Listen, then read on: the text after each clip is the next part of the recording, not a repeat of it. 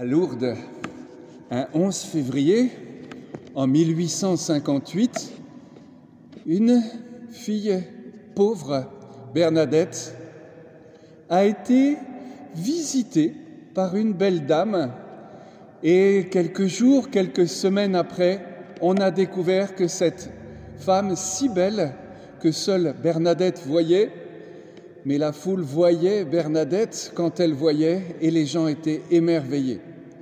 Que cette dame donc était la Sainte Vierge Marie, une source a jailli entre les doigts de Bernadette. Beaucoup de malades, instinctivement, ont été se laver à cette source et boire comme la dame l'avait demandé par l'intermédiaire de Bernadette. Et puis, ça s'est répandu comme une traînée de poudre, non seulement en France de l'époque, mais partout autour. Et de la même façon que les foules venaient à Jésus ayant appris une guérison miraculeuse, de nombreux pauvres sont venus à Lourdes et encore maintenant, probablement, nombre d'entre vous ont fait l'expérience d'y aller, de prier et parfois de voir des guérisons absolument inexplicables. Alors, le pape Saint Jean-Paul II avait demandé que dans le monde entier, ce 11 février ou le dimanche proche, alors cette année ça tombe bien, c'est un dimanche 11, nous prions spécialement pour tous les malades, ceux que nous connaissons et ceux qui sont tellement cachés que nous ne les connaissons pas, que personne ne va les voir, mais le Seigneur les voit et il entend notre prière. Et puis, il nous donne cet évangile qui nous montre ce qui s'est passé il y a 2000 ans et ce qui peut se passer à l'imitation de ce pauvre lépreux. Alors c'est important de regarder avec plus d'attention. Forcément, nous connaissons la fin de l'histoire, alors nous avons tendance à dire, bon ben voilà, il était malade, il est guéri, tout va bien. Mais c'est un peu plus complexe que ça. La lèpre, c'est cette maladie horrible qui fait que d'abord il y a une tache, puis ensuite la chair qui pourrit, puis les membres, les doigts qui tombent. On m'a raconté une histoire hier. Elle n'est pas très jolie, mais vous voulez que je vous la raconte peut-être, je crois qu'elle est belle. Un ami me dit qu'une fois il avait visité un village de lépreux il y a quelques années à Tahiti, et en arrivant il voit personne. C'était un lépreux qui avait plus de mains. Et ce lépreux lui tend le moignon qui restait. Et lui, qu'on avait mis un peu au courant, il a serré cette main, les doigts étaient tombés. Le lépreux était guéri, mais les doigts n'avaient pas repoussé, bien sûr. Alors, parce qu'il avait serré la main, tous les lépreux de ce village sont sortis et lui ont présenté des beaux objets qu'ils avaient préparés et qu'on pouvait acheter, et puis surtout parler avec cet homme qui avait eu le courage de toucher l'un d'entre eux. Bon, il m'a quand même dit qu'il s'était lavé la main énormément pendant une semaine. Bon, mais en attendant, si encore maintenant il y a ce geste de frayeur et de repoussement, c'est que effectivement c'est une maladie qui a fait tellement peur pendant des siècles que on essayait de ne pas l'approcher. Et vous avez entendu dans la première lecture que c'était les prêtres qui faisaient le diagnostic et qui déclaraient la personne impure, c'est-à-dire non seulement malade de corps, mais considérée comme rejetée de la société, rejetée du village, devant s'habiller avec des guenilles, crier aux gens qu'ils étaient impurs c'est-à-dire dans la mentalité de l'époque, probablement rejetée de Dieu même. Quelle horreur Si je vous raconte toutes ces horreurs, c'est d'autant plus pour faire contraste avec l'attitude de Jésus. Il laisse ce lépreux approcher, il laisse ce lépreux lui criait, Si tu le veux, tu peux me purifier. Avec ce double désir de la purification du corps malade pour la guérison, et puis la purification sociétale et spirituelle vis-à-vis des mœurs de l'époque de Jésus. La phrase suivante, Jésus le... Il fit quoi Jésus? Il le toucha, merci. C'était impensable à l'époque de toucher un lépreux. Ça voulait dire je deviens impur ayant touché une personne impure. Moi-même, je vais être rejeté par vous. Et Jésus l'a fait.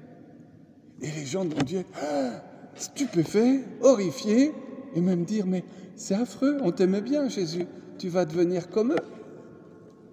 Et Jésus l'a fait. Et le lépreux a été immédiatement guéri.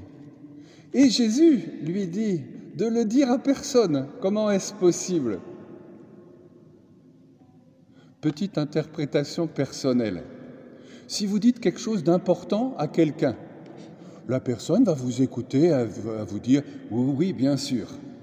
Si vous dites à quelqu'un, je vais te dire un secret, tu le dis à personne, là, la personne va vous écouter et qu'est-ce qu'elle va faire après? Voilà, vous rigolez, vous savez comme moi que bien souvent la personne va dire, je ne devrais pas te le dire, mais... Bon, alors, je ne sais pas si c'est pour ça que Jésus l'a dit.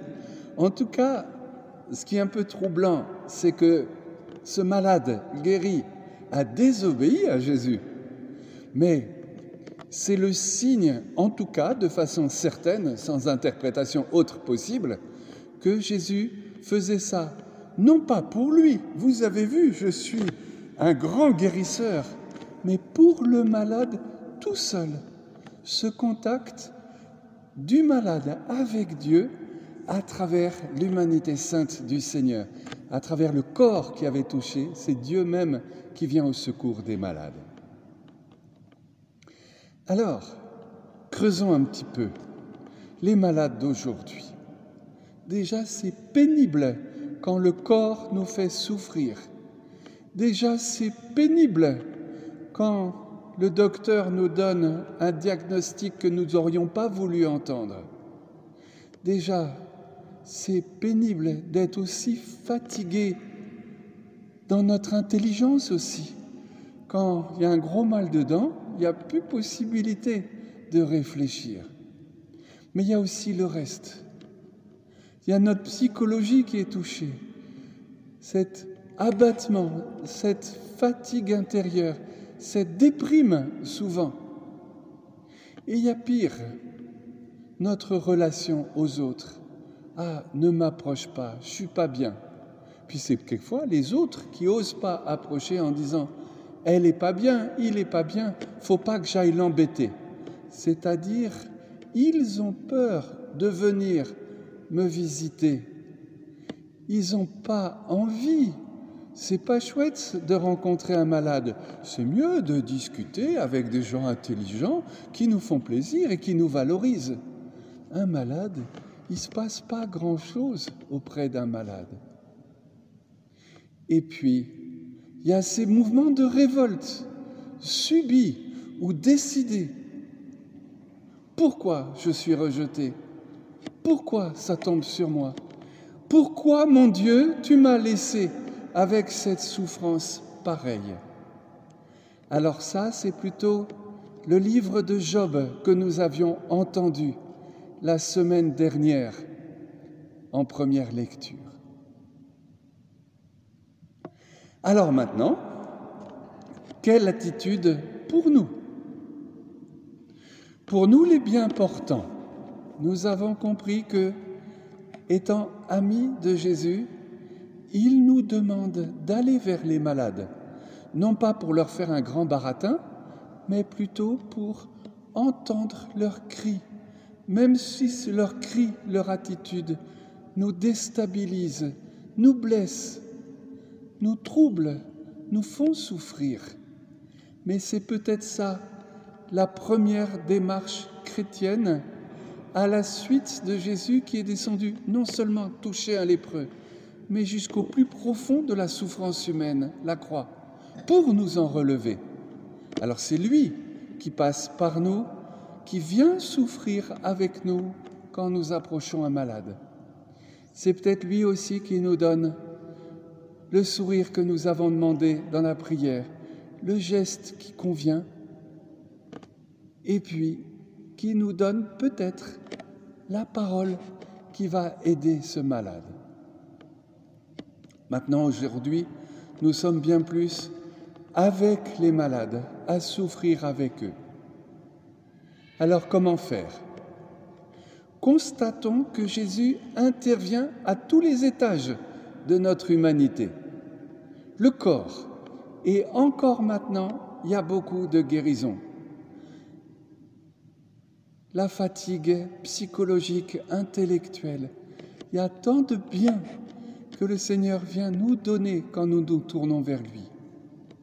Et puis aussi, aussi, les liens sociaux qui se refont quand nous crions vers Jésus et que lui nous redonne dignité et courage pour reprendre notre place. C'était le début de l'oraison de la messe de tout à l'heure.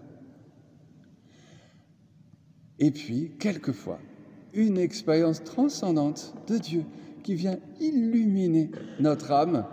Ça arrive et nombre de malades m'ont raconté des histoires que je ne vous répéterai pas.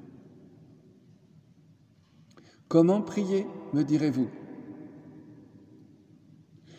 Je ne sais pas si certains d'entre vous ont participé à des intenses soirées de guérison où toute une communauté chrétienne se met à prier, à chanter très longuement. Et après ça, quelqu'un formé qui dit, il y a dans l'assemblée telle personne qui a le bras tout coincé depuis trois ans, cette personne est guérie, qu'elle vienne en témoigner. Puis une personne se lève, se met à pleurer. Bon, je ne vois pas de réaction parmi vous. Personnellement, comme les parents du caté la semaine dernière, quand nous parlions de ces choses-là, pendant le caté des enfants, nous en parlions avec les parents, cette méfiance, elle est catholique. L'Église a toujours vu des miracles incroyables de Dieu depuis 2000 ans. L'Église a toujours préféré la discrétion de cet évangile d'aujourd'hui plutôt de clamer comme les sectes des prétendues guérisons qui sont que des tours de passe-passe, des illusions, avec tellement, après ça, de malheur quand tout retombe. Alors, quand même, si certains disent faudrait faire ça dans la paroisse, vous me le dire, ça sera peut-être sous l'inspiration de l'Esprit Saint que nous inventerons quelque chose de nouveau, mais en attendant, la prière collective avec le sacrement des malades, c'est le standard qui nous est proposé et spécialement aujourd'hui. Nous l'expliquerons dans un instant avec les cinq personnes qui l'ont demandé. Maintenant, cette prière de ce lépreux et de tous ceux qui sont guéris par Jésus. Jésus insiste sur l'acte de foi lié à la guérison. L'acte de foi, soit de la personne, soit des personnes qui accompagnent.